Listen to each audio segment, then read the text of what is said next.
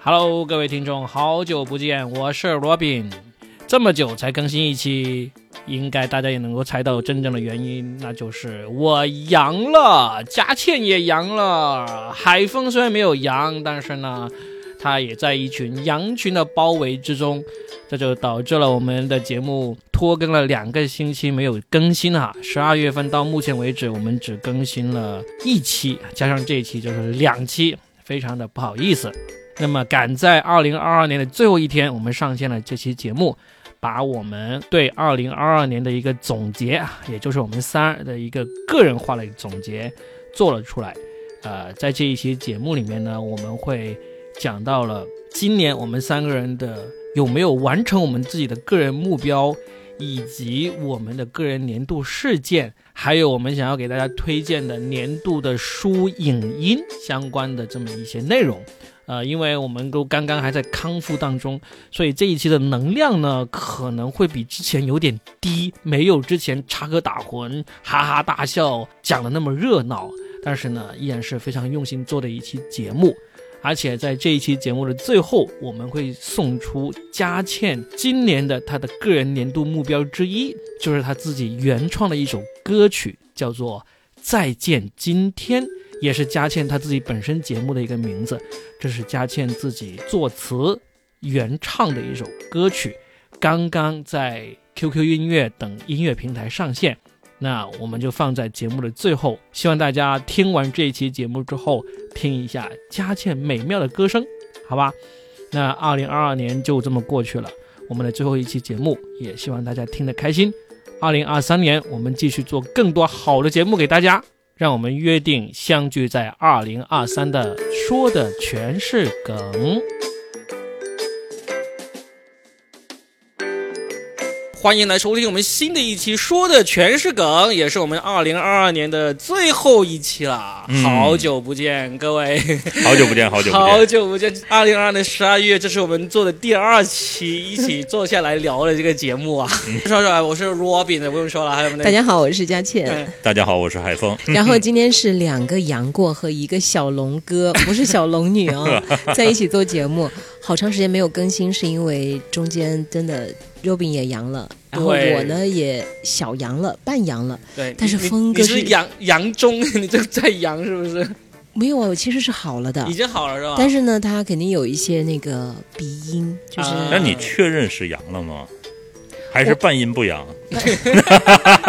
我反正 阴阳怪气，昏睡了一天一夜，然后那也是痛的，就是头痛、腰痛。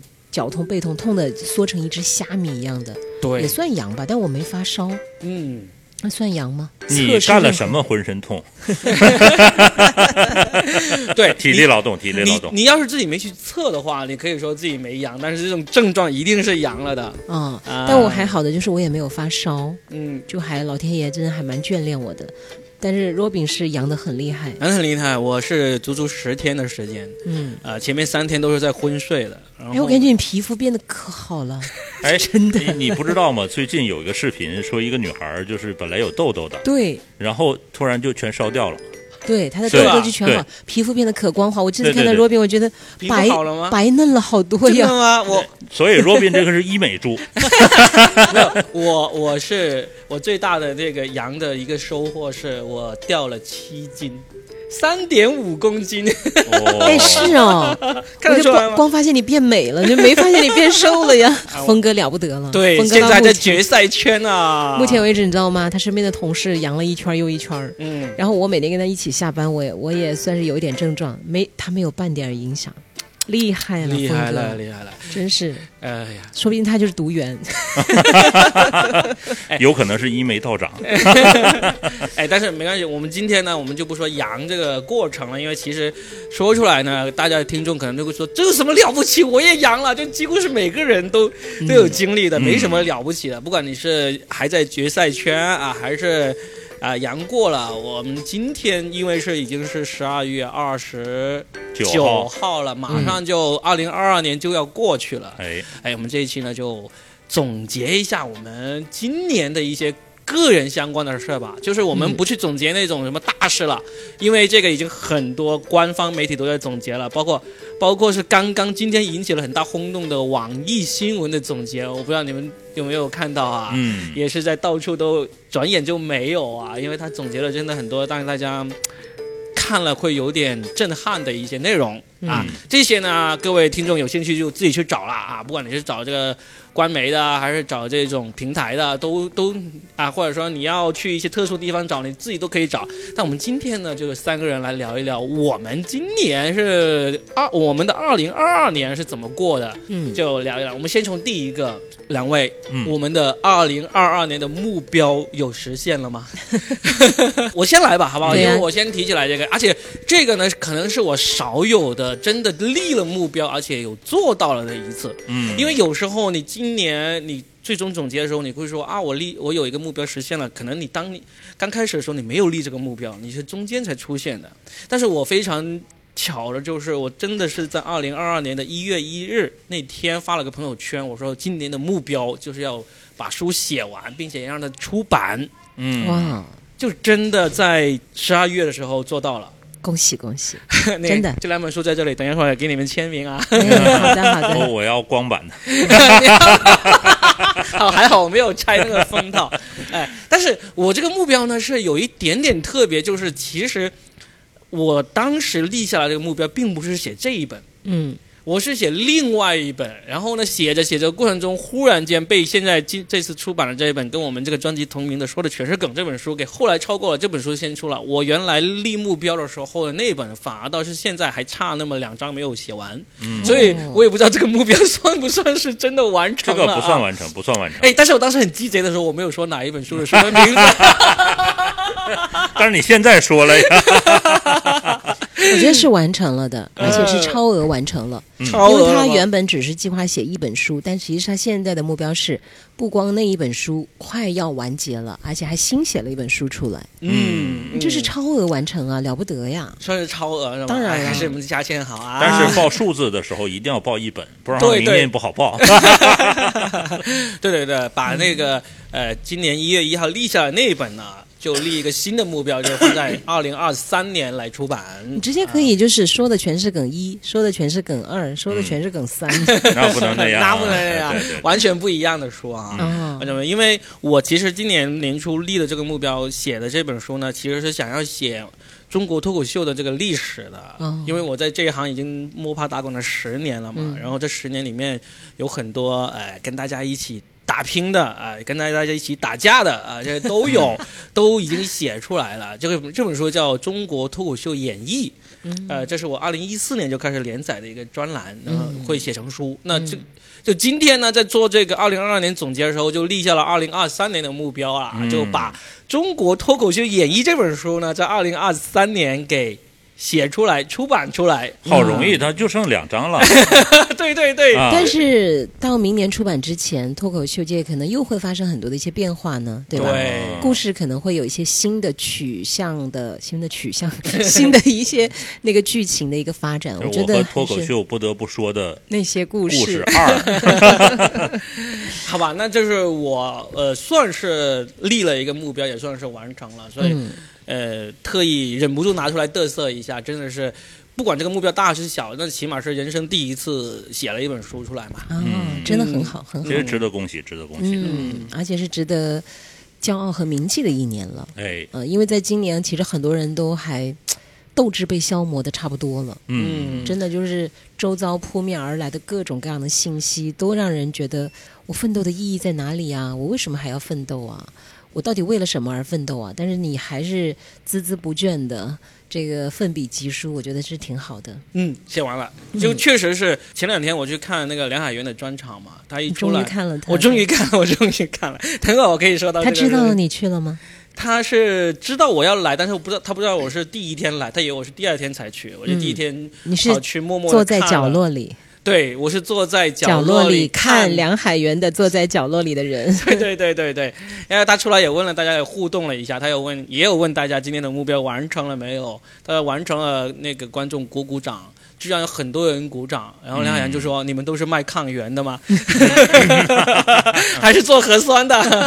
就问大家，因为确实今年疫情的情况下，就是说你立了一个小目标，最终也能够实现，其实没那么容易啊，真的？太多太多这个困难在这里面。嗯，而且人是环境的产物嘛，嗯。事实上能够超越环境，并且一直坚持自我，我觉得这种以前不经历还不知道，一经历才发现，其实我们人没有自己想象当中的那么的自律的，嗯，就是一有机会其实是很想随波逐流的。其实自律的人是挺可怕的一种人，也是挺令人尊敬的一种人。嗯因为什么呢？因为你看他自律的话，他会完成自己既定的一种目标，嗯然后这就是嗯、呃比较那个让人尊敬的，呃挺可怕的，就是因为他是属于那种就是嗯属于。我能那么说吗？属于那种王八型的，咬着不松口，你知道吧？就是他认定了这个东西，他不会松口。嗯，然后这也挺可怕的，我我挺怕挺怕这种人的。但你自个儿也是这种人呢？我不是啊，嗯，我今年的目标就没完成啊，你的目标是什什么？目标？减二十斤呢。哦，这不是每年都立的目标吗？你干嘛要戳穿他？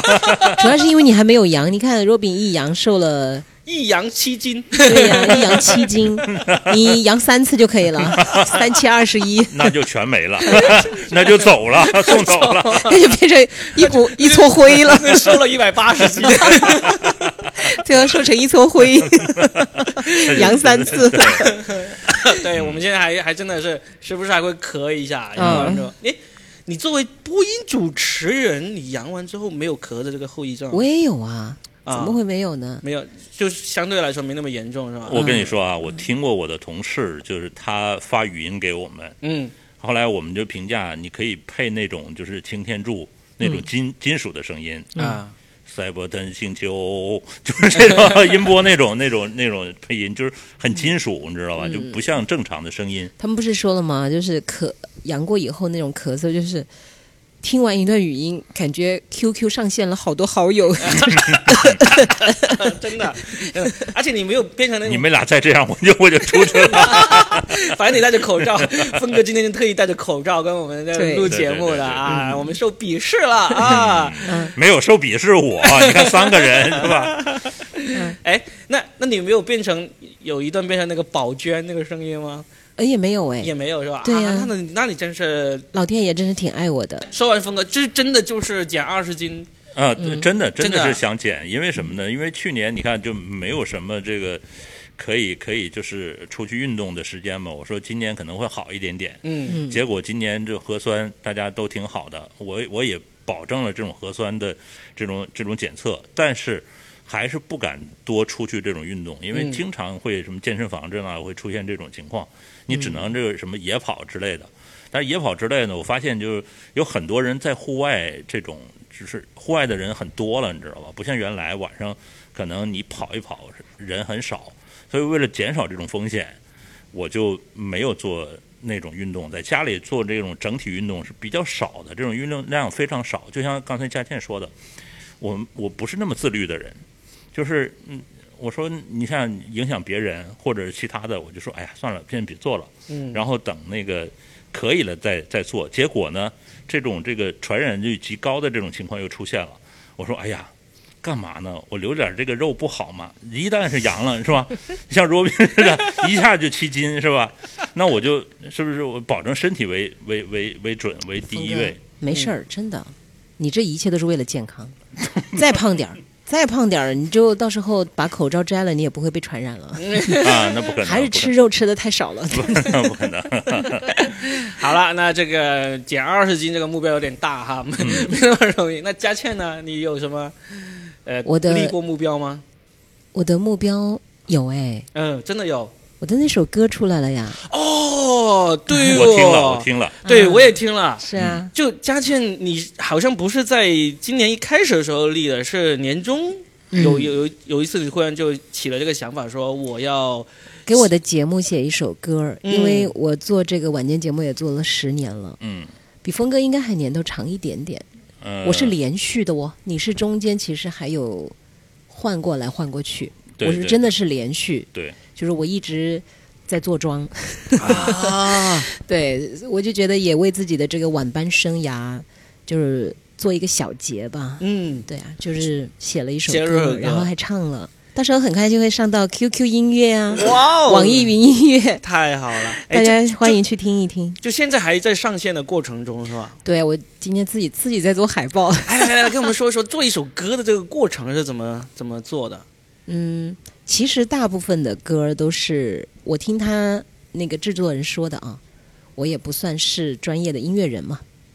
他其实一般都是先有了曲，然后你再往里填词。嗯嗯好，像听说这个是嗯大部分人的一个做法。就正常的流程是这样嗯，，对，但我先有一段旋律，嗯然后再填词。嗯，对，但因为我这个其实是先写好了词，然后我再去找一个志同道合的人，我说哎，你能不能作曲的人对帮我谱个曲啊什么之类的。嗯其实之前我也找过，但没找到合适的。嗯就人家就也没有嗯把这个事儿放在心上，可能也确实很忙。但后来就遇遇上了新的一个朋友，我也就这么一说，但是哎，对方就很认真，然后很快，其实这个谱曲的过程也并不难，因为咱这也不是什么世界名曲嘛。就对于那些认真作曲的人来讲，其实他想要做一首歌曲，只要他有心的话，不会是一个很难的过程，嗯，它是一气呵成的。嗯只要有心、有心、有能力的话，然后就出来了。出来了之后，他就开始传小样给我，就说大概是这么唱。哎，你是找一个作曲的，然后他再帮你编曲，他跟看了我的歌词，我们嗯探讨了一下，嗯，他觉得词还可以。嗯，我那个基本上是围绕我那个节目来写的。作曲那个人跟编曲那个人是同一个人是吧？就是有的人会分开，但是有的人他可以一个人完成。啊，那你嗯找了这个人就是一个人他一个完成的，人完成然后就就你拿着词去给他，他就根据你的词来编好呃谱好了曲，然后再编曲的给给给录制出来，然后给你小样来听了。嗯对，然后我就哦照着唱，嗯然后照着唱之后，他觉得还可以，然后我就进棚自己去录。嗯，但录是录了两个版本，第一个版本是我一个人在那吭哧吭哧录，然后当时他没有在现场。其实按道理来讲，那个总总制作人他是一定要在现场来进行跟进的嘛，但当时他比较忙，所以就我一个人录的。一个人录了之后呢，我自己找了个棚，那个人也不认识录音师，我就问他怎么样啊？挺好的，挺好的，挺好的。怎么样？挺好的，挺好的，挺好的，他就没有给我任何意见。对他把它当成一项工作，对啊他只是认为创作，是的，他就是你就是来我这儿给我钱，然后我就帮你呃记录下来，然后再帮你制作一下后期，所以他就不会给我提太多意见。嗯但后来我把这个第一次录的播放了给那个制作人听，他就觉得嗯唱的还可以，但是还可以更好。第二遍他就比较重视了，然后第二遍就全程他就跟着，然后就一遍一遍的一句一句的，就第二个版本就会好很多。然后后来又觉得还要加入伴唱。嗯又请了一个女生来伴唱一下，这样就弥补了我高音的不足。哦我的高音不是我最漂亮的部分。嗯嗯嗯，嗯，哇，那大概什么时候能在这些音乐平台上听到？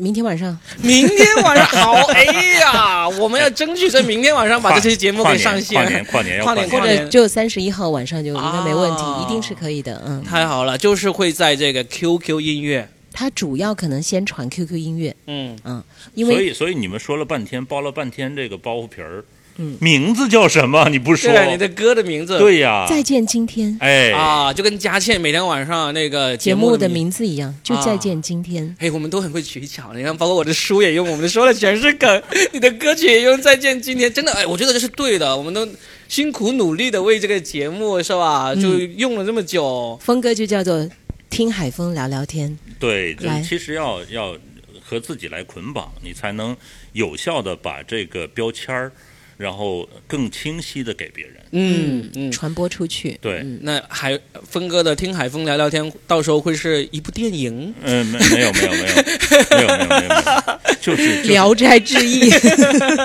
就是一个随时可以被忘记的聊天节目。没有，哎我觉得峰哥也是可以的。峰哥其实看很多电影，嗯，然后也听很多歌。我有时候半夜和峰哥聊，哇，聊那些电影，真的他的知识面是很广的，阅读面只是看得多，看得多而已。就是其实我并没有什么影评或其他的感受，只是个人的感受罢了。嗯，嗯你看大隐隐于市啊，嗯不像我们呢，知道一点点就哇啦哇啦到处说。没有，因为我们现在在聊目标嘛，这确实是啊我们立下过的目标嘛，但是嗯最终 就是有有的完成了，有的没完成嘛。嗯哎，但是我有印象，我们中间有一期节目，嘉庆有说过另外一个目标的，好像书是吗？，对，好像还没完成，对不对？还没有完成你的是小说，你的小说，对，因为我觉得后来虽然这个故事不咋地，但是因为其实小说它就是要靠剧情来推动嘛。嗯我觉得我后来产生的难度在于我没有生活了。就这嗯几年我自己本身就没有生活了，大家的生活不都困在一个原地吗？嗯你的日子变得很庸常嘛，就是两点一线或者三点一线，这个时候你就冗长冗长，冗长也庸长。我说的那个庸是平庸的庸，庸长那个啊庸庸长长也冗长，对你就你没有办法去杜撰很多的剧情出来，因为嗯杜撰是需要你用更强大的逻辑，就是是完美的，是嗯套闭环的，但我达不到那个水准。于是乎，我发现我从生活中想要想要获取的那些素材太少了，我推动不了这个剧情的发展，嗯但是其实哈，枯竭了。其实呃，我们看过那个《天使艾美丽》，嗯就是艾美丽呢会在一个小的细节当中生发。其实包括很多这个脱口秀演员也是在某个小细节，然后进入以小见大来见大的面儿。嗯。我平时呢会做这样的一个训练，也不叫训练吧，会觉得好玩，就是会见到一个人，比如说在地铁上，或者就是呃过去一个小哥，我会见到一个快递小哥之后，我会生发会想象他是有怎么样的生活，这等于是就是给自己编故事看一下。当然我不一定非得记录下来，我明白啊，我都对对编了九万字了，哥，编不下去了已经。虚构写作，我其实尝试想过说，把我自己的一些经历，把很多朋友跟我讲过的原生的故事全部安进去，但我其实觉得那样，我有点害怕，真的当事人知道了以后还是会有点怪我，所以我就没有把我生很多作家都是这样，写完之后就没有朋友的了。我还是想要有朋友。你其实你就可以在呃片首写，呃，以此小说献给整个生活，请勿对号入座。如果对号入座，后果自负。啊，就还、啊我觉得还是在没有征得别人同意之时，不能够爆别人的隐私，因为嗯你想要获取矛盾冲突，就一定是要那个事情是够狗血的，或者够超出生活的长纲的。普通的柴米油盐有对吧？这个东西写一部分就好了嘛。嗯你想要这个剧情有一个推动和发展，并且还能够不断的吸引人，有反转，那就一定是超出常规的东西。嗯那我生活中其实有很多朋友确实是有这样的事情，但是你把他的搬过来之后，对他是不尊重的呀。他嗯并不希望自己的事情被暴露，是不是？嗯嗯，没事，一年一个小目标，对吧？嗯嗯这个就放到明年，明年或者再放两年。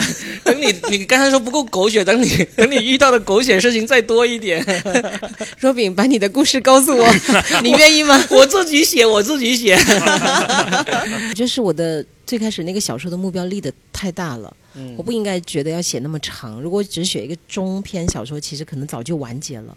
你那你那你把它收回来，把它变成两篇中篇不就行？对呀、你你记得那个余华写那个兄弟，就是上下部嘛，是吧？嗯，你可以写一半儿，然后再留另外一半儿。反正我就觉得，就是，呃，写小说真的很难，很难。真的很难。嗯你前面的架构，就是你的坑根本填不上了。现在我觉得，为什么后来很多的剧啊，一开始坑挺多，都挺精彩，他为什么后来那么多的编剧都没办法完成？其实我后来开始在学着原谅我自己，你看，那么多有资本入驻的编剧、有名的才华的作家，他们也没有填满他们的坑，最后。那么多剧好剧都烂尾，我这算啥呀？嗯，因为我学，我觉得人要学会原谅自己，嗯，对的，嗯对跟自己和解。老这么为难自己，都已经那么不容易了。嗯，你像你像峰哥就多好啊，对啊瘦不了二十斤，那就明年再 瘦二斤还是可以的，去个零儿。呃，哎，那那目标说完了，我们可以说一说，哎，那除了目标之外，今年我们有没有一些事情是，就将来回想起来说，哦，二零二二年我我发生了这么这么一件事情，是值得拿出来回忆的，或者是跟别人分享的一些年度事件，有吗？年度事件，年度事件嗯，年度事件，我我觉得我能够拿出来年度事件，当然其实也是这本书啦。但除除了书之外呢，此刻我们正在录音的这个地方呢，也算是我的这个年度事件。嗯我租了一个地方，做了一个小剧场，嗯，呃，那可能后面很很多时候回忆，不管将来我是变成了多么厉害的脱口秀演员、艺术大师什么之类的，我可能会想起来，就是说二零二二年的时候，我终于有了一个自己的小剧场对呀、啊、而且这个小剧场呢，确实是怎么说呢？我其实是今年下半年才开始是有这个打算要做一个自己的剧场的，之前。是跟我是跟那个上海的一个同行合作嘛，就是我们是跟一些场地合作来做演出，但是不是自己固定的剧场。那后来跟这个同行合作结束了之后，我就想，呃，我得找一个自己的剧场来做。那确实真的在在福田区，我都在我都在福田在找啊。其实我找了三个地方，有两个都挺好的，我就都让给了别的同行啊。啊，啊，因为都没有现在的这个好。然后后来我就最后就找到了，现在此刻正在呃我们三坐在这里录音的这个地方是在这个深圳福田区的 Coco Park。Coco Park 这个电影院的三楼，把这个三楼无意中发现了这是一个好地方，然后呢就经过艰苦决绝的这个谈判啊，然后就把它给拿了下来。嗯，经过装修，就赶在就这个月十二月十号开业的，开业的。嗯嗯，就悄悄的开业。但是因为为什么悄悄的开业呢？是因为这个剧场呢，我并没有把它大张旗鼓的变成一个什么罗宾剧场啊，什么什么中心区剧场这么一个真正有名字的地方，而是我就把它给装好了，然后我就出租给了我的同行，我就当二房东。嗯，就是我自己不做厂牌来演出，因为实在太难了，卖票啊，呃，管这个演出，管这个演员实在是太难了，我、嗯，太耗精力了，我我觉得我不是你最擅长的，对对，就像电影当中这个剧场的经理，就之前他是个芭蕾演员，嗯。啊，他自己不跳了，但是他嗯要看着舞台上这些人来跳。嗯，对，就嗯。就是我自己也还是上上舞台讲的，就因为这个剧场，我随时哪一场演出我要插进来，我来讲一段都没有问题。但是，嗯。但是我对外做演出，我就不用我自己的名义。像现在我现在跟我合作的一个呃同行叫做摩托喜剧，嗯他们就基本上把我这个剧场的这个诶黄金时段的演出都给包下来了。哦，那很好，啊、我就甩手掌柜，嗯嗯，但是也算是我的年度，因为因为这种东西呢，万一他们卖的不好，我依然可以拿回来我自己做的吧。但是他们现在卖的挺好，挺不错，我就说啊，你们做就做吧，我就 我就默默的躲在这个柜台里面啊收钱。对，这是我觉得这算是我的年度事件之一吧，就是那很好，很好会。想起来会有这么一个，嗯所以呢，你们呢有哎，我跟 Robin 这个有点像啊。嗯嗯我今年不是把我自己的房子出租出去了吗？啊，然后我就换了一套大一点的房子，也是租下来嘛，嗯就多加一点点钱，嗯，但是它的面积就大很多了，对，使得我的整个生活空间也大了很多。生活质量就上升了，是吧？嗯，对，嗯真的有的，就是环境其实还是挺能够给人带来很大的一种改变的。所以你会回想起来，你就是说啊，今年终于住上了大房子，嗯。对，哪怕它是租的啊，嗯，反正就住上就是了嘛，嗯。就是自己住的地方，我觉得有时候要做一些情感的剥离，嗯。情感的剥离从环境剥离开始。嗯，因为从情感上要拿掉一部分呢，很多人其实走出这一步是很艰难的。嗯。但是如果说我们先从环境这一步剥离，比如你想离开一个人，你觉得始终离不开他，你不如先离开这个地方，或者嗯，或者离开这个城市开始。嗯，我觉得其实这一步是对的。就我说的，也打个比方哈，嗯有的人是很厉害，不见得非要离开这个城市才能离开一段让他觉得很恶劣的关系。我只是说，如果实在是你在说到了我吗那一步，你怎么啦？哎没没有没有没有哥有什么故事开玩笑，啊？开玩笑，嗯开玩笑。对，然后我就觉得之前的环境确实是拥挤了一点点，嗯一个孩子没问题，但两个孩子的时候就显得还是有点逼仄了。嗯于是乎，我就几年了嘛，也好几年了，我终于觉得，我就换个环境吧。嗯呃，都都在同一个小区里哈，嗯然后同时我开始有了一些改变。之前我们不是聊过一次那个搬家吗？对断舍离吗？对我那时候都说我的衣服很多很多，现在我开始慢慢的真的开始丢弃很多东西了。嗯我嗯觉得这种剥离，它也是一种我的自我的成长和蜕变。我不再频频回顾过往的东西，嗯那些东西不是我不再和他产生情感的连接，因而是为不再那么苗条了嘛，我还挺苗条的啦，真是的。我只是开个玩笑而已，不要那么认真。嗯，这个玩笑，这个是相当认真的事情。没有，峰哥始终想着他受不了二十斤，然后看谁都胖。嗯，就是呃，我觉得所有的一切外在的东西，我们穿什么样的衣服，吃什么样的食物，或者我们去到什么样的环境，它都是我们内心的一个投射。现在我愿意把我之前千般不舍、万般留恋的东西，我可以慢慢的一件一件开始往外丢弃的时候，我觉得是我真的在成长。嗯真的在成长，而且代表我愈加的独立。原来我内心的这种丰盈，已经不再需要过往的东西来填充我了。嗯，嗯。不用物来支撑。哎，对，嗯，这是一件我自己很为我自己开心的事情，就觉得是你的年度事件之一，是吧？大事件，年度大事件，真是大事件。嗯。因为你要知道，我都这么多，有些东西十几二十年我都舍不得丢，嗯。就跟那个老太太收集塑料袋一样，我就老塞在那儿，我就总觉得这是我的过往的一部分，我怎么可以把它丢掉呢？嗯可事实上，你就会越来越累，特别是上次我搬家，我的天呐，这太太辛苦了，因为嗯它又是在小区里面，东西又不是很多，都是些小东西，我就一点一点搬，搬的我要命啊！大半夜的时候，嗯，就因为请搬家公司，他都搞不清你这么多东西怎么个搬法嘛。都得自己亲力亲为的去弄。是啊，所以后来我就觉得，其实是时候应该要给自己减掉一些负担了。嗯，就跟你减掉你的赘肉是一个道理，就是我们要轻松上阵。我只有把这些部分去掉，我才能装得进更好的东西。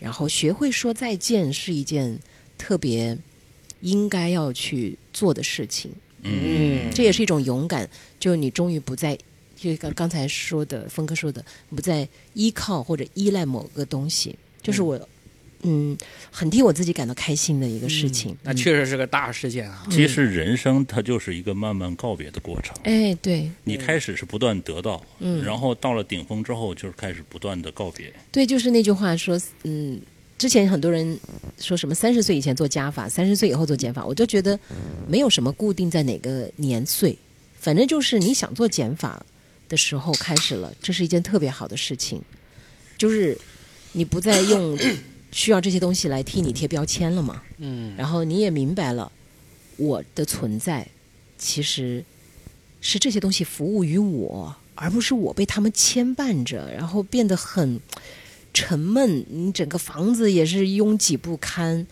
那你换再大的房，你其实还是对吧？满足还是会塞满的。就是嗯，就是有些东西你自己真的是得下定决心去整理，去、嗯去，就像我们那一期断舍离一样嘛，嗯，啊，你没那么容易的，对呀。但是你你自己做到了呀，你这个对，而且我觉得这还是另外一种很勇敢的一个体现，就是你勇敢的学会和过去告别了。嗯嗯，对吧？这个其实分主动和被动啊，嗯你是主动，我是真的很主动对，有些时候是被动的嗯，啊。呃被动减了七斤，还挺开心的。哎，不要总提七斤这事儿，还二十斤顶着呢。啊嗯，这就是我的年度大事件，嗯我替我自己呃感到欢呼，真的。挺好，就是后面再回忆起来的时候，就能够记住，我们这个放在节目里了。就是嗯不管是我们的听众听了，还是说后面我们自己回听，都会想起来，哎，二零二二年我做过了这样的事情，对呀、对吧？还有就是物件在我们生命当中到底起到一个什么样的作用？我丢掉的很多东西，其实我十年都没碰过它，可我为什么丢不下它？我一直在问我这个问题，嗯问我自己，就我丢不掉的到底是什么？是过去那个小女孩吗？还是说曾经在某一个阶段里，这个东西我看着它，我不使用它，但是它给了我某种满足感，而我内心的满足一定需要通过他们吗？没有他们，难道我就是一个很虚弱的人或者个体了吗？我就一直在问我这些问题。我其实是经过了很长的思想的挣扎的。你有很多东西呢，是因为有这种感情因素在里面，嗯会有这种想法。嗯，但也有很多东西，我跟你说，有一个真正的原因图便宜，是懒，懒得丢，懒得整理。如果真的去整理这个丢，这真的丢完之后，当时你会觉得哇，这个东西有那么多感情在里面，不舍得吗？哦，但有时候丢完之后，第二天你就忘了。嗯，呃，这真的有这个可能。对呀、还有说是丢完之后，你就会突然发现，它对你的生活真的没有什么没有什么影响。不好的影响啊。是。的，是的。然后你就从这件事开始，你就会发现你可以丢掉很多不开心的人嗯和关系了。嗯嗯，，就今年有没有丢人？哎，那那有峰哥呢？峰哥呢？你你今年的呃我回忆的年度大事件？年度大事其实跟二位有关系。哎哎，哎我参加了说的全是梗的录制。之前呢，我听过播客，但是没有参与过这个，包括网络的那个电台呢，我也尝试过，就是独自一个人来来做节目，甚至跟别人连线。然后呢，就应这个，我不知道是这个 Robin 最后的邀请，还是佳倩的邀请哈。当然是我啦。嗯嗯，因为我之前真的是呃没有跟峰哥有过接触，嗯所以当时嗯，大佳倩就是真的是很热情的推荐说，哎，我认识一个很棒的大哥，我们一起来录吧，这样子。我说，哎，一拍即合。然后对，就是应邀请之后呢，我开始还是有一定顾虑。我说，录播客到底是什么样的感受？咱们试一下吧。嗯，录的第一期，你们还记得是什么节目吗？你看，你们俩根本不重视。没有，因为这是你的年度大事件，所以我们没有印象那么深。唐山打人事件，啊，对，我们第一期就是录这么这么刺激的话题啊。对对对对，哦我记得很清楚，啊，这节这一期节目我肯定是记得的，但是我不记得是我们的第一期。那就是第一期。啊，然后呢，就从不放松，包括这个听众听听过来是不放松的，听友啊不能叫听众，嗯，说是你不放松，到后来慢慢的放松，包括到这个呃丝滑的开车等等等等，丝滑的开车。今天好像还没有开过。这是一种一种变化，所嗯以对于我来说，这个非常重要，是我的大事件。嗯啊，嗯非常荣幸，我们参与了峰哥的大事件。对啊，其实我跟峰哥的这个合作是经过好长一段时间的，嗯嗯，因为一开始我跟峰哥，尽管我们都是在一个地方上班，但是那会儿呢，我们真的就彼此都不待见对方的呀。啊，哎，没有不待见，有不是有谈吗？峰哥不待见我，他不待见我，峰哥不理人的 互。相甩锅。然后呢？然后后来你们怎么熟络起来？最后就其实我们真的从一开始都不怎么打招呼啊，到后来能打招呼，到后来开始有说有笑，再到后来要开始一起录节目，嗯这对于我来讲也是一个很大的突破。说句实话，嗯，我觉得对峰哥来讲也是一个蛮大的突破。其实和搭档做节目倒没有啥，这个倒没有啥，只不过是因为呃晚间呢，就原来我是这个坐公交车的，就没时间跟他们搭理他们，你知道吧？嗯因为你要赶最后一班公交车。所以你你搭理别人呢，你的公交车就已经耽误了。原来住的就是方向、哦方向不一样。原来是这样，所以你才不搭理我们。那是啊，我要赶公交车的，最后一首歌要赶公交车的，你还能赶得上吗？必须赶得上。哦我跟你讲一个就很有意思的，我当时赶公交车，所有的那个楼层的保安都知道我会赶那公交车，他会帮我按按开那个电梯。这么好啊？，对，然后呢，那个公交车的司机呢会开出来的时候会往后看一眼，如果看你有没有看着一个奔跑的人过来，他就会稍微慢一点点，因哇，为你们都形成了一个绝佳的默契啊！对对，就是连那个公交车司机都知道。每天晚上这个点会有一个人来，对会有一个人哦。总站嘛，总站嘛。哎，哇。还有。嗯。还有这样的故事，对，嗯。高光时刻那是高光时刻，就是 然后有一辆公交车在等我。但是我我从来不跟他说我是干什么的，我说我就是在在那个工作的，我没说是我干什么的。但其实可能对于那个司机来讲，你们就会形成一种就不需要大家明说的约定，默契，对、呃他可能说，说，哎，这个点就也会有会有一个人来，因为你肯定是有一定规律之后，他就形成这种默契的嘛。所以就是我没有完成那个就是减肥的目标，是跟佳倩也有关系。啊，后来就就呃不坐公交车了。对呀、然后就对呀、就他总总是搭你搭你回家，你知道吗？嗯你不用嗯跑那一段儿，不然的话每天我被迫会跑一段儿，嗯，啊，怎么也会减个二三两，对吧？你现在 怪我嘞。对 所以然后你就哎就两个人就熟络起来了。嗯对然后没有，其实中间还有很长一段时间，峰哥接纳。我觉得对于晚间的人来讲，去接纳另一个人是需要很长一段时间的，因为我们嗯都是很独立的那种闭环型的人。嗯峰哥和我在很长一段时间，我们也是有说有笑，但是他把我们这几个同事送到大厅之后，他自己还要回到他的办公桌去加班什么的，嗯，就可能也是一是可能真的要加班，另一方面可能是逃避我们。没有是要加班，因为我有这个习惯。嗯，就那会儿呃那会儿呢，是你做完节目之后呢，人是比较兴奋的，嗯，所以那你只要用那段时间就可以完成，就一段就工作。效率很高。哦对，效率很高，就可以结束掉了。第二天我不用费事儿了，做其他的事情。对啊，你看，其实都还有这么一个过程哦。对啊，就是我们只同行大概三分钟，然后再到现在，就是大家就一起晚上主要是我给他们就是讲那个叫就是节目后的段子，然后嗯我给他们送走了之后，我再上去工作一会儿。哦，嗯哎，那你那你是第一次知道佳倩有在录这个呃我播客？我一直没跟他讲啊，啊，对对对对，我这个也哼，就就后来悄悄的。最后你打算接纳他了，才告诉他了是吧？还是当然，我也是花了很长一段时间的一个心理建设的，啊？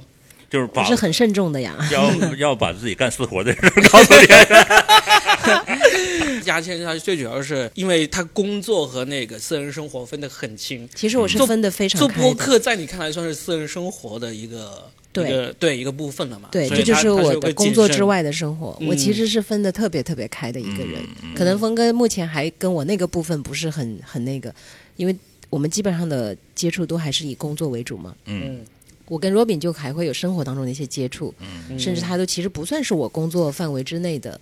就是我其实画这些线，我还画的可开可开了，你知道吗？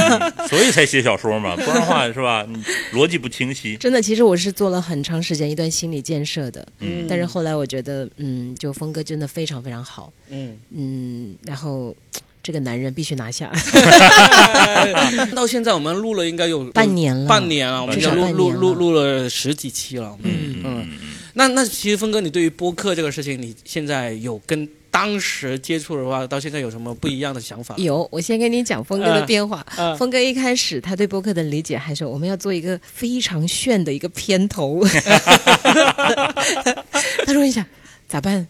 峰哥这个概念跟我理解的播客概念差别可远了呀。嗯所以其实你知道我，我之所以说什么想了很长时间，不是说峰哥这人不好，而是首先第一确实对人的了解没有那么深入啊。我这个都是说实话，你也对我的了解肯定也都是一个片段的嘛。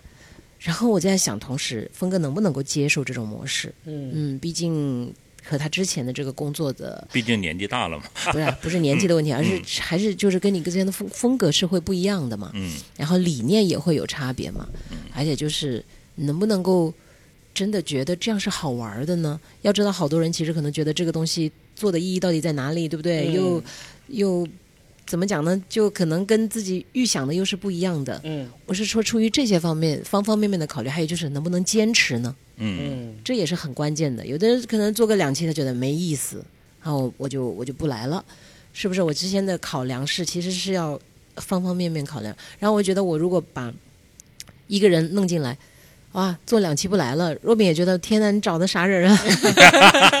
我觉得就是这种还是要很负责任的嘛，嗯就希望其实它是有一个磨合的过程。对对对，就是聊天呢，它必须有一个好的对象。嗯，如果就是聊天它不对等的话，你是没法聊下去的。嗯对嗯对你这点说的也很对。万一就比如说聊着聊着，若饼看不上峰哥，峰哥不喜欢若饼，对啊，或者大家中间这个过程当中会无数的矛盾。他要全鸡宴，我这边要全鸭宴，鸡同鸭讲。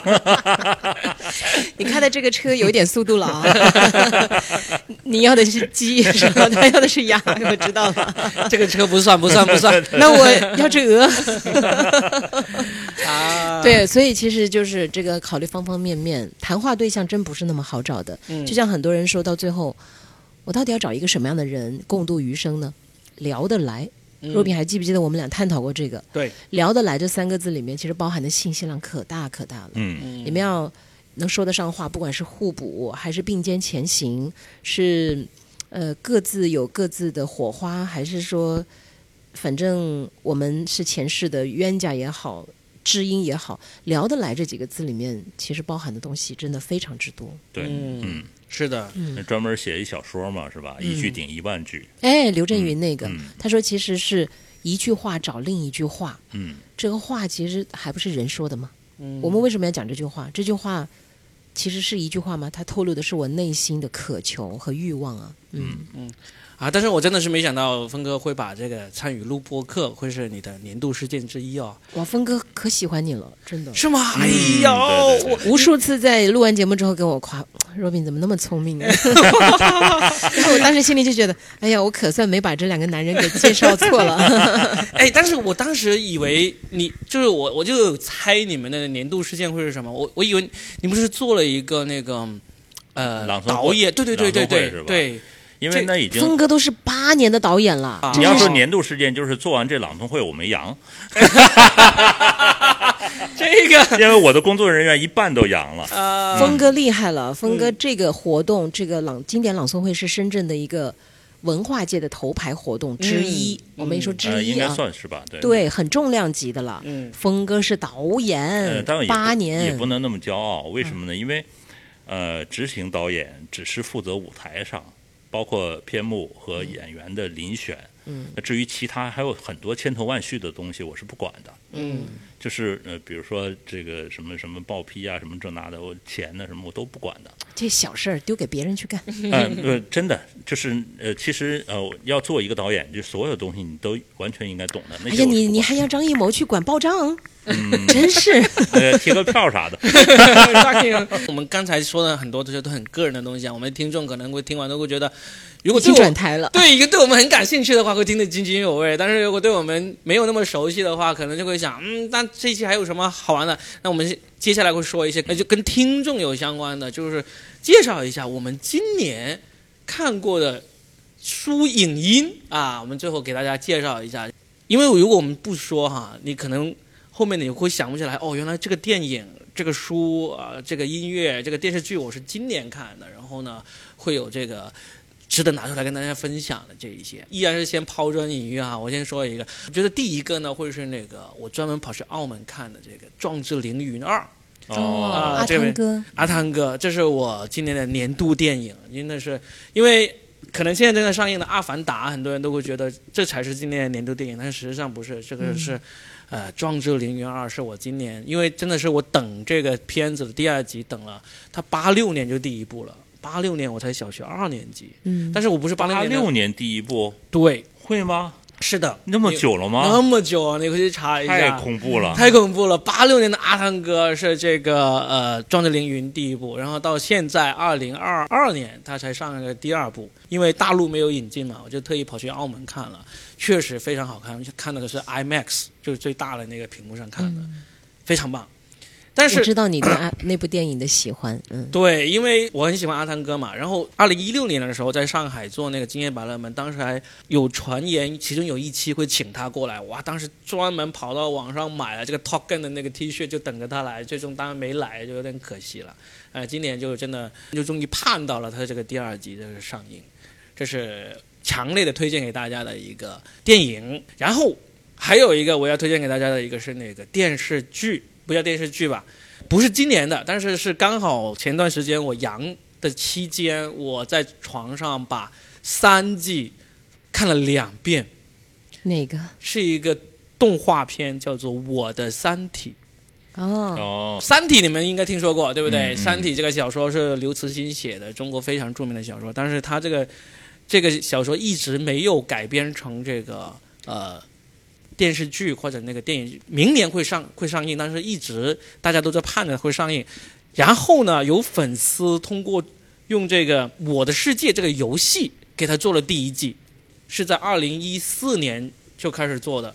然后一直做做做到现在，二零二零年他已经做了第三季出来了，非常非常震撼的一个呃动画片。因为今年大投资的一个官方的动画片呢，也是今年十二月份放出来了，口碑直跌，从一出来很高。《三体》那个，对，嗯三体》那个动画片，就官方的动画片出来之后，然后一直跌到现在已经是五点几分了。嗯，但是正是因为这样的情况下，这种粉丝制作出来的《我的三体》反而是口碑就一路上涨，然后那个播放一路往上往上飙升，哦就变成了这个书的粉丝心目中的官方作品。哦，呃，在 B 站上就可以看，有三季，第一季制作制作很简陋，但是分数很高，第一季九点四，然后第二季九点五，现在第三季是九点六。它虽然不是今年出来的，它第三季是二零二零年就出来了，但是是今年达到了这个播放巅峰，啊，这是我的年度的影视作品，想要跟大家推荐的。嗯，嗯，你们有吗？你们有啊，嗯我也看老多了，嗯真的。啊 但有的时候确实是一下子脑子里面你要我数出什么排名第一啊、第二啊，有点难度。嗯我理解峰哥了，就有时候看的东西太多了以后，其实真的会有点难挑出来。对，但是我依然还是挑出了一部，这部其实是一部老电影来的了，也是我看的第二遍。大只佬有大智慧，哦，杜刘德琪峰的对刘德华当主角的，嗯跟张柏芝，这是你今年的年度电影。嗯哇，你是你是什么情况下重看这个老电影的？嗯、我有一次在看一个电影解说的时候，突然之间就看到那个解说这部电影说，其实它是分内地的未删减、内地的删减版和港版的未删减版嘛。嗯而且当年这部剧是拿下了金像奖的呀。嗯，刘德华说在这个里面出演的也很好。那删掉了那个部分，就使得电影不够完整吗。然后其实后来我就听那个解说，我觉得它引起了我的注意，就是这个电影其实是在讲前因跟后果，讲前世今生啊之类的，嗯是带有一些佛法的味道的。嗯正好那段时间我就遇到了人生的一些困惑，我觉得也是在追寻这个因果的问题。为什么？哎呀，怎么这么大年纪了还会问这种问题？就是嗯好人为什么没好报啊？就就但是人其实，在某个阶段就会有这种困惑嘛，因为你嗯找不到答案，对不对？嗯然后我就听了那个解说以后，我就很感兴趣。他其实也就是讲说，万般带不走，唯有业随身，就讲这个佛法里面，嗯，你尽管去做就好了。至于其他的东西，你其实有的时候不由你自己来决定和控制的。甚至你种下的善因，不一定这个善果出现在你身上，可能是比如说在 Robin 身上，或者可能报到这个峰哥身上。嗯又或者峰哥种下的恶果，恶恶因可能恶果在我的身上，有可能在你的身上。哎，我就觉得这个东西还是很有意思，它其实就是在解答人们心目当中的很多的问题嘛。嗯哦可能它很深奥啊，我就讲的很肤浅，然后我就去认认真真的看这个未删减版。嗯，对。啊未删减版其实中间也只是说血腥的那些部分被删减了，哦没有并没有影响这个故事以及它的这个理念了，是吧？嗯，反正我就很认真的去看，然后看完之后找了很多的解说，再找了很多的影评看，他其实真的有回答了我内心很多的问题，就是我不再有那个执念了，不再执着于说、我今天做了这件好事，为什么我没有得到一个好报？至少我不会这么去纠结于这个问题的时候，难道不是放过了我自己吗？哦，嗯，嗯，嗯，哎，这个真的是很意外，就是嗯这么一部电影，这么一部老老电影会成为你的二零二二年的年度电影啊！嗯其实我也没有看过这个电影，你这样一说的话，我觉得我会回去找出来看一下。嗯，它其实就是讲，嗯，也就是讲人生的因果啊、轮回啊这些嘛，然后嗯也讲善恶嘛。嗯这个其实是永恒的一个命题。所有很多的电影，你不管从情色或者从武打、从商业，最后其实都是离不开这几个因素的呀。嗯这个为什么会成我的年度电影？是因为其他的电影你都是看一眼，然后当然你也能得出一些东西，但是不会去思考那么深。但这个因为你曾经看过，然后你再看，多年前看你看的一知半解，多年之后看，我其实可能也没有完全看懂。也许再过一段时间我再看，可能又会找到新的答案。但至少我当时百般困惑的很多的问题，我看完那个电影之后，我不再问我自己为什么会这样了。嗯，嗯，呃好，至少在短期内是解决了我的困惑，我觉得是件很好的事情啊。那这不是看电影，这是找了一个药啊。电影难道不是药吗？嗯，嗯电影是药啊，治愈人的药。嗯而且确实拍的挺好的。现在的很多电影也看不下去了，嗯特别是国产的，对吧？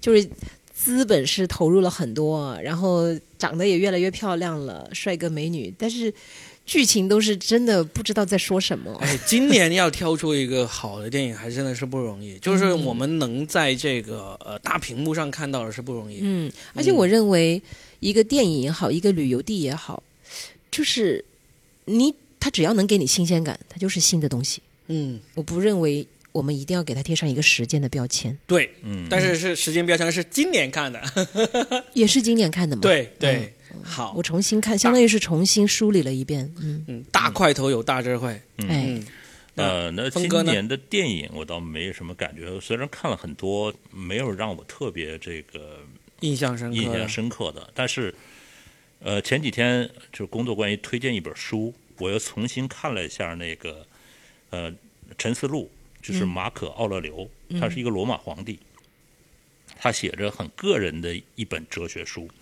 他主要是自己跟自己对话，就他做皇帝之后就行军打仗。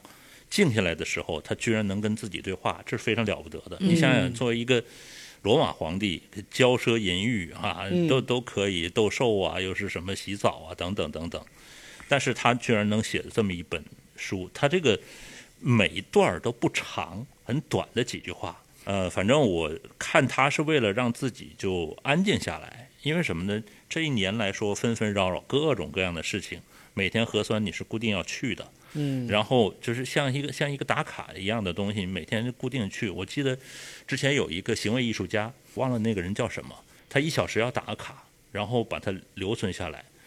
那就是核酸好像就是这种行为艺术一样，所以对于人造成了很巨大的一个影响，就是你你进入了一个新的难以呃走出来的莫比乌斯莫比乌斯环，就一直循环在那里。所以我就想，我能能沉下来的办法就只能是看书，但是很多书，包括小说，我现在看不进去了。有很多小说虽然是有情节，嗯，但是现在就很难吸引进去。但是看这种哲学书，还是能让我沉静几个小时，可以放进去看这本书。嗯嗯，好啊。那峰哥就推荐了一本书啊，嗯我们就我们俩就推荐了电影以及这个剧啊。大家可能听到这里，可能会会觉得好像我们都避重就轻的讲了很多，因为大家都知道，其实今年我们这个国家有经历过多么沉重的一些事情。我觉得是世界都在经历。对，，整个世界都在经历，但是呢，毕竟我这是我们很个人化的一个节目，我们不想拿那些沉重的事情来进行这个深刻的剖析，因为我们可能也没有那么好的剖析能力。我们呢就过好自己的生活，把我们自己的生活拿出来跟大家分享。那也希望我们的听众朋友也能跟我们分享一下你们二零二二年的一些生活啊。这期节目呢，就算是我们的一个个人化的一个年度回顾了，把我们的这个年度目标、年度大事件、我们的年度的书影音这些都都跟大家分享了一下。我我有一点点感觉，好像我们的精神还是跟这个之前没有阳之前，还是 还是那个精神的那个那个那个能量值还是要低一点点的。我的感觉是这样。嗯，上一回我们在这儿得意洋洋的说畅想疫情过后的生活，当时我们声音都快破了，然后情绪极其高涨，结果做完那期节目之后就蔫儿了，然后一直到今天都蔫蔫儿的，是有点蔫。所以呢，也希望大家啊，可搞笑了。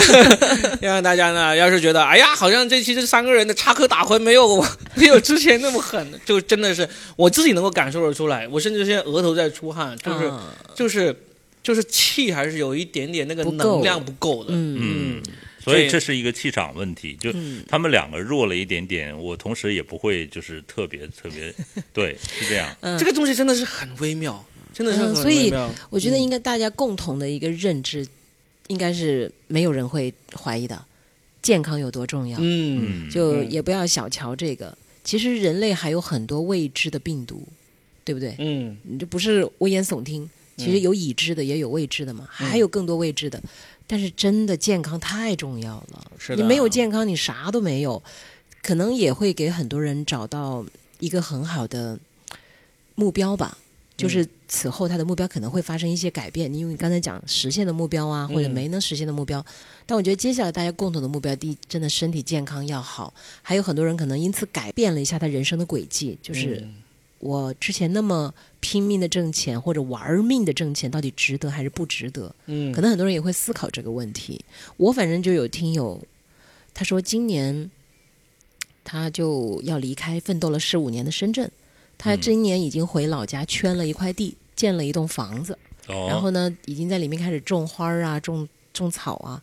他觉得这一年一直都在防控、风控、防疫，他会觉得人生好像就没必要这样子过了。当然不是说接下来一直都会这样，而是他通过今年这一年，他就觉得其实还是健康和家人在一起更重要。包括可能，也许他觉得大城市的好，他体会过了，但是大城市的不好，他不想再体会了。啊，就真的回去了是吧？真回去了，啊，我觉得也挺好啊。一个人知道自己要什么是最重要的，对接下来就为着你要的东西去努力奋斗就好了。而且，当他不再被定义说哦，在一线城市你就是风光的、体面的，他都不再要这些表面的浮华了，嗯而是他明白我要什么，我就是和我家人在一起，然后我回家有栋漂亮的房子，我生活在老家又怎么样嘛？只要他能够把这种落差，因为很多回去的人其实还也有，就是时间一过他就有落差嘛。他只要能把这种落差消除掉，那他就是一件了不起的事和一个了不起的人呢。嗯不被别人定义的人就是了不起的人呢。嗯，对的。最后呢，也是要祝福一下我们的听众，嗯，就像刚才嘉倩所说的，我们二零二三年都能够做一个了不起的人，过自己想过的生活吧。真的不能这样说要被别人定义。嗯，就聊到这啦。就聊到这儿。希望二零二三年我们继续合作，继续做更多好的播客节目给大家，也希望听众朋友们健康的挣大钱。对 这非常的重要。希望我们所有的愿望都能够实现。嗯，嗯，好好嘞，拜拜。拜拜拜。你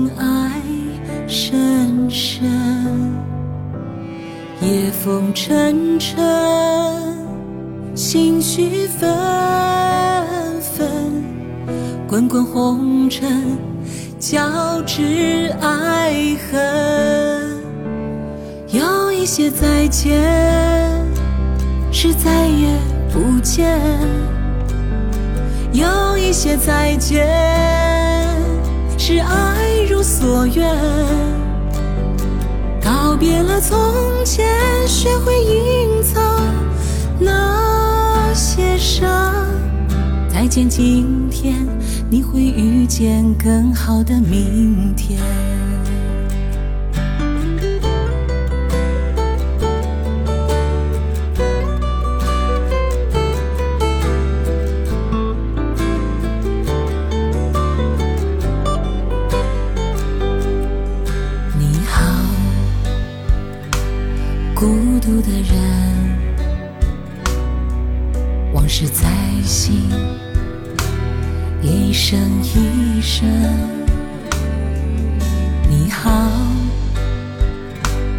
幸福的人，历经风霜依然纯真。茫茫人海，相遇转身，明明情爱深深，夜风沉沉，心绪纷纷，滚红尘，交织爱恨。有一些再见是再也不见，有一些再见是爱如所愿。告别了从前，学会隐藏那些伤。再见今天，你会遇见更好的明天。有一些再见是再也不见，有一些再见是爱如所愿。告别了从前，学会隐藏那些伤。再见今天，你会遇见更好的明天。再见今天，你会遇见更好的明天。